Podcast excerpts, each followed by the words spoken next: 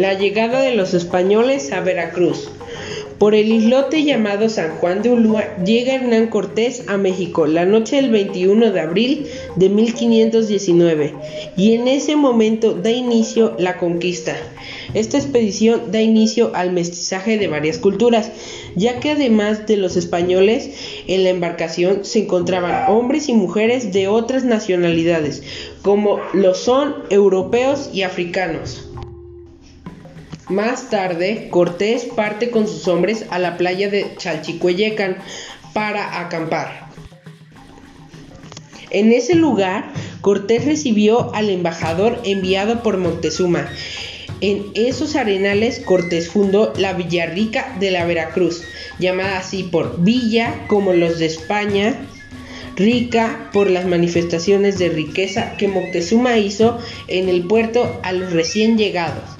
Vera de verdadera y cruz porque el día de su llegada se festejaba el Viernes Santo y se rendía tributo a la cruz donde falleció Cristo. Posteriormente se funda el primer cabildo de nuestro país, el cabildo más antiguo de tierra firme en América, la Villarrica de la Veracruz.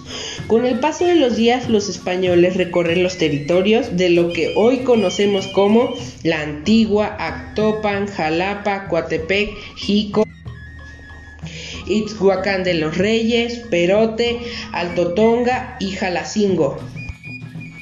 Veracruz también fue el espacio donde ocurrieron los principales enfrentamientos entre distintas facciones españolas, como la expedición de Pánfilo de Narváez, la batalla de Zempoala de 1520, las expediciones de Francisco de Garay en Pánuco en 1519, 1520 y 1523.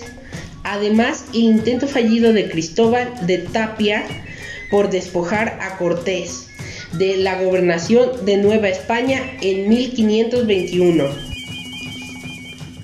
Aquí en nuestro estado se aplicó por primera vez la vacuna de la viruela.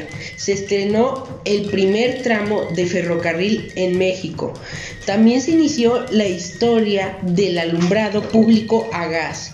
Fue dos veces capital de la República y se proclamó una de seis de las más importantes leyes de reforma.